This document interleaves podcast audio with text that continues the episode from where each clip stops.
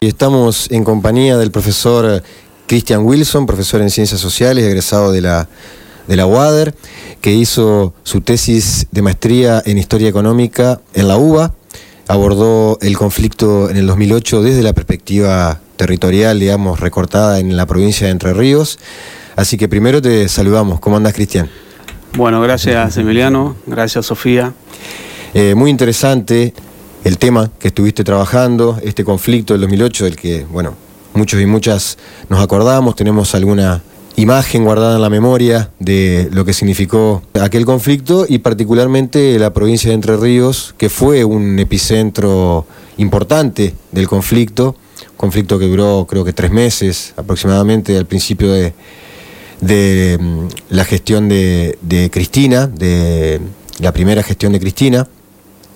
Bueno, te queremos preguntar si nos podés contar un poco de qué se trató esta investigación y fundamentalmente, bueno, hay una pregunta en la tesis que es, ¿qué factores económicos, estructurales influyeron para que Entre Ríos fuese uno de estos epicentros del conflicto este, por las retenciones móviles eh, a las entidades agrarias, entre las entidades agrarias y el gobierno este, nacional y provincial?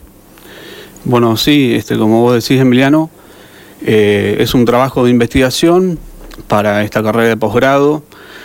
Eh, me llevó unos tres años y medio, cuatro años, eh, todo lo que es bueno lectura de, todo lo que se había escrito sobre el conflicto, sobre lo cual hizo un estado del arte, y después propiamente lo que es el trabajo de investigación con este, el conflicto, si bien fue de carácter nacional, pero lo que yo intenté comprender es la dinámica particular que tuvo en la provincia de Entre Ríos y comprender los posicionamientos de los actores, tanto los de las corporaciones agropecuarias como de los actores políticos provinciales.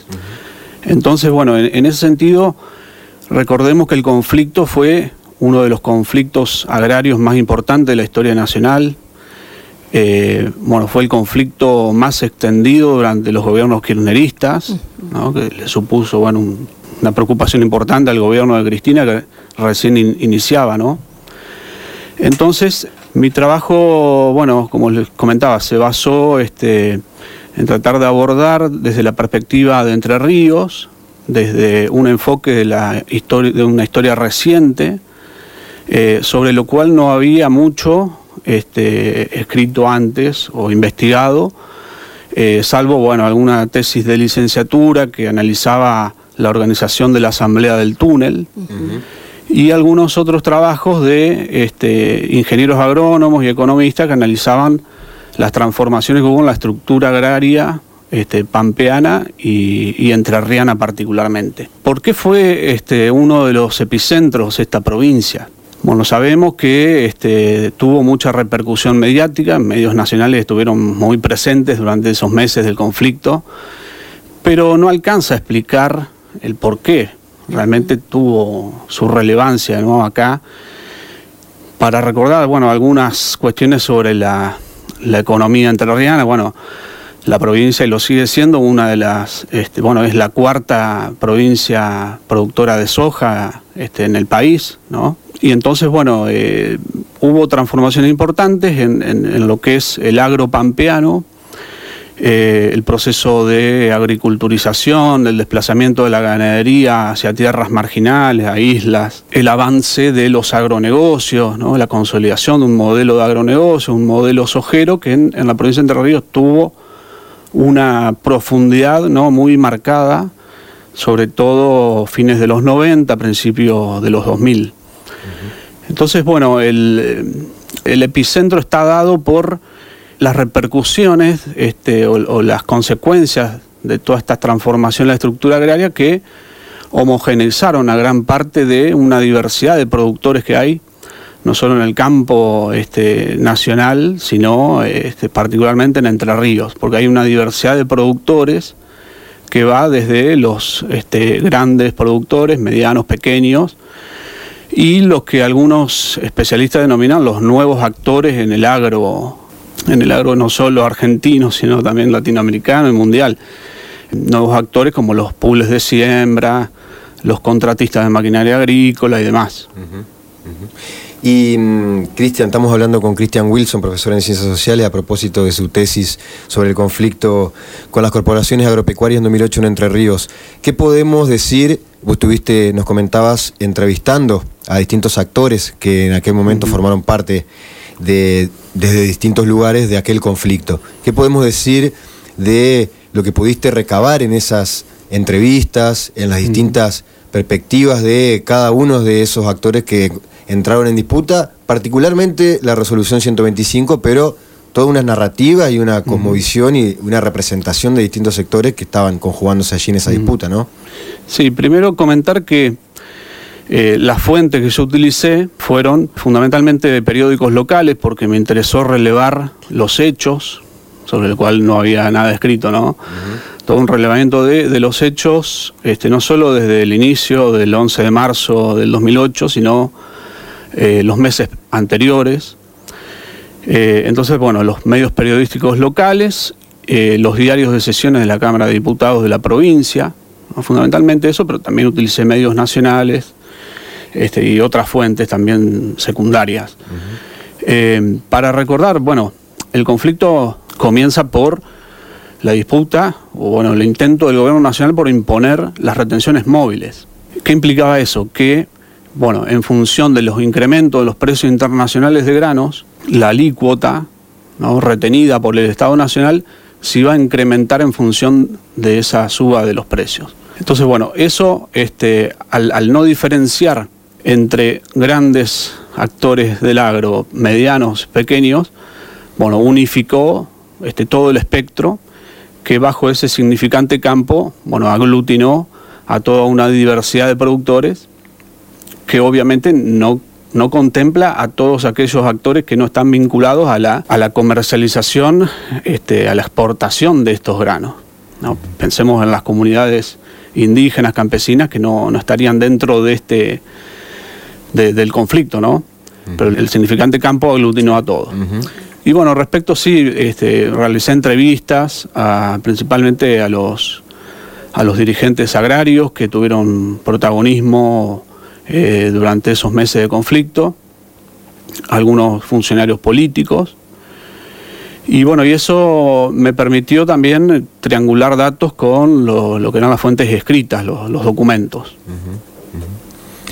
Yo recuerdo, bueno, en aquel entonces, eh, me acuerdo que nosotros estábamos en, en, el, en el... Eh, porque pareciera ser que no hubo sectores del peronismo que se movilizaron en contra de básicamente los sectores, digamos, del agronegocio y lo que nosotros llamamos la oligarquía. Eh, acá, bueno, en el túnel, como vos decías, hubo un, gran corte.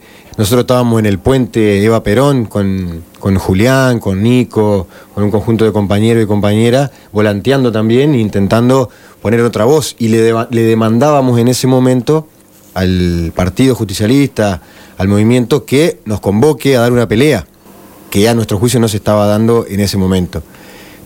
En el marco de esto, ¿qué es lo que pudiste escuchar y, recabar de los actores fundamentalmente del campo nacional y popular en relación a este conflicto. ¿Cómo lo, percibían como un conflicto a dar? ¿Era algo que este, lo veían como algo, digamos, que no había que generar mayor ruido del que ya se estaba generando?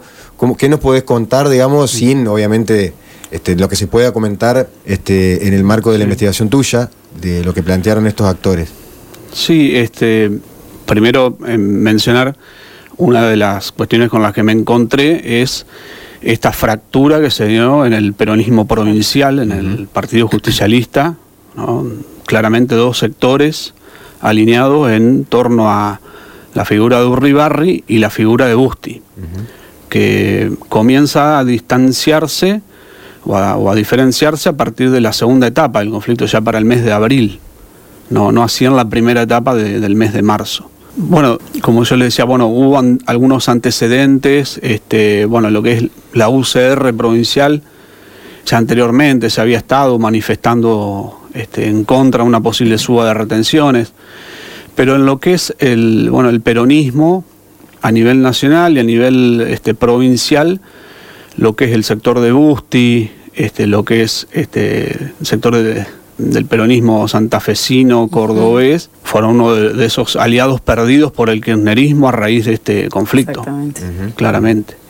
Sí, se me viene el nombre de Martín Lustó a la cabeza, que fue el que, entiendo yo, propuso en la resolución 125 y que, y que bueno, nos trajo este problema que como todos sabemos terminó con el, con el voto no positivo de, de Julio Cleto Cobos, pero a su vez también quedó de algún modo estigmatizada.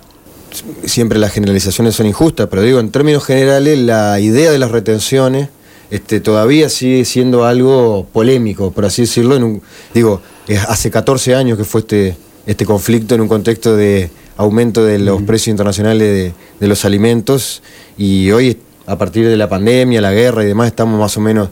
Digo, ¿cómo se tocan estos, estos procesos y qué, importante que puedas hacer un poco de memoria reciente en relación a esto porque es un conflicto que todavía sigue abierto en la política argentina. Sí, bueno, no, este, mencionar que las retenciones o derechos a la exportación, que son una atribución del Poder Ejecutivo Nacional, bueno, históricamente se han este, ejecutado a lo largo de la historia argentina por distintos gobiernos, por diferentes modelos de acumulación, y en lo que es eh, particularmente desde el, modelo de acumulación de los años kirchneristas, además de ser una fuente de ingresos y de divisas, como lo ha sido para otros gobiernos también, fundamentalmente eh, se hacía hincapié este, en, como instrumento clave de política económica para generar un superávit fiscal que posibilitara inyectar financiamiento a, a un modelo de industrialización con distribución del ingreso. Ahora, dicho esto, también hay que decir que este, para las corporaciones agropecuarias, que también bueno, investigué toda la, historia y los posicionamientos que, tuvieron, las instancias en diferentes momentos de, nucleamiento de interés, de actuación como bloque agrario, em, eh, no, eh, digamos, si bien este, a las retenciones las, las toleraban, o sea, no estaban en contra de las retenciones. Y eso lo, expresaron muchos y, de las distintas corporaciones agrarias, algunos referentes. Lo que, bueno, evidenció este conflicto es este, cuando se intentó imponer las retenciones móviles. Y bueno, y eso dio pie, que es otra cuestión interesante también a indagar, el surgimiento de los autoconvocados. Claro. Porque, como yo le decía, bueno, el, conflicto tomó por sorpresa, y esto estaba, están los escritos, están las entrevistas que hice, tomó por sorpresa tanto a los actores políticos como también a los propios dirigentes agrarios, porque los que salieron fueron los productores autoconvocados. Y bajo esa denominación genérica se incluía tanto a productores como a mini rentistas o rentistas, como también contratistas de maquinaria agrícola, como también algunos integrantes de pool de siembra, que no son grandes pools de siembra, y particularmente lo que pude recabar, basándome en una investigación de, la ingeniera Villanueva, es el, rol este, importante y como para profundizar también de los productores eh, capitalizados, expandidos en Entre Ríos, que son uno de estos nuevos actores agrarios surgidos a partir de la década del 70, 80, cuando comienza todos estos, estos procesos en el agro de transformación, bueno, que, que son actores locales, o sea, no son actores de, otra región del país, que no son este, grandes productores, sino que son productores que se reconvertieron bajo una lógica de gestión empresarial este, en el negocio agrario y que territorializan la renta agraria. Es decir, lo que, lo que ganan lo consumen de alguna manera en la provincia gastan en, la provincia. Y bueno, y ese fue un actor clave. Algunos de menos de mil hectáreas, otros de más de mil hectáreas, porque también el modelo este, de agronegocio, el, modelo sojero, eh, lo que tiene es generar esa dependencia respecto de los insumos, de la compra de fertilizantes, de la compra de, agroquímicos, que este, eleva los costos de producción. Claro. Pregunta, Cristian. Eh, o, no sé qué, si vos esto lo viste en la investigación, pero eh, digo, la también el surgimiento de actores importantes hoy ya de la política nacional que aportó Entre Ríos, ¿no? Principalmente se me ocurre Alfredo de Angeli con un protagonismo muy grande. También en el 2009 Re y no me acuerdo si otro candidato más en las legislativas eran directamente dirigentes de sociedad rural, creo que Diamante en algún caso. Digo, ese aporte que hizo de algún modo Entre Ríos a, eh, digo, de la política, en este caso de, ese sector, de radicalismo, del PRO, de Cambiemos, a la política nacional, como que de ahí emergieron la gran disputa del peronismo también, como traías, que la convención constituyente que estaba haciendo aquí dio lugar a eso, me acuerdo, la mujer de Busti siendo legisladora, eh, digo, siendo importante en esa discusión con De la Sota en ese momento, pero también este aporte, este surgimiento, Olmedo en Salta, digo, de algún modo, y de Ángel aquí. Eso también tiene que ver con ser el epicentro, que un dirigente tome, tome relevancia nacional y luego sea un aporte a la, política, en este caso legislativa y casi gobernador, ¿no? Sí, este bueno, después, bueno, posterior al conflicto es interesante y para investigar también, yo creo que no nadie lo ha hecho o lo está haciendo, eh, todo lo que es el surgimiento de los agrodiputados, este, tanto en Entre Ríos como en otras partes del país. Eh, pero sí, bueno, es una cuestión interesante. Totalmente, incluso además también fue un parteaguas en relación a la identidad del kinerismo, ¿no? Que de algún modo constituyó, este, bueno, fue el momento donde este, se fue eh, Alberto, bueno, generó, digamos, una reconfiguración del escenario político que, yo insisto, de algún modo son líneas de continuidad que todavía están presentes en la política argentina, por eso es tan importante. La identidad de Uribarri que hablábamos antes también se forjó ahí, de modo se, se distinguió. Me del acto, no sé si fue en Huracán o en... No, y el 17 de octubre acá, que el acto en el PJ lo hizo Busti, yo eso me lo acuerdo re bien porque fueron las y para mí era iniciar el peronismo orgánico, entonces eh, dos actos distintos o distinta hora, hizo uno Ribarri, otro Busti, porque estaba la disputa todavía de conducción. Que, venimos a decir que nunca se saldó, digo, por suerte, digamos, la discusión está riva, pero, pero sí de que Ribarri se jugó del todo ahí cuando todavía era jefe Busti, ¿no? Eh, muy jefe. Y aparte de, los, de las tres provincias de epicentro, fue básicamente el único que, que hoy se volvieron a reunir. La, la, región centro. Exactamente.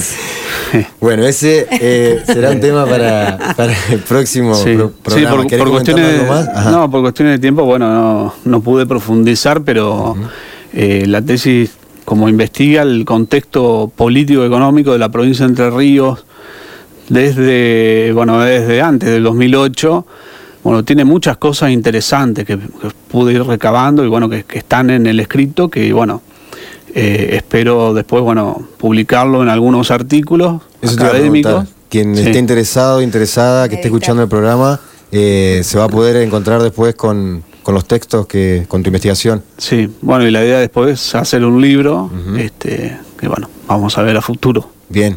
El profesor Christian Wilson, profesor en Ciencias Sociales, nos traía su investigación a propósito del conflicto con las patronales agropecuarias de 2008 en la provincia de Entre Ríos.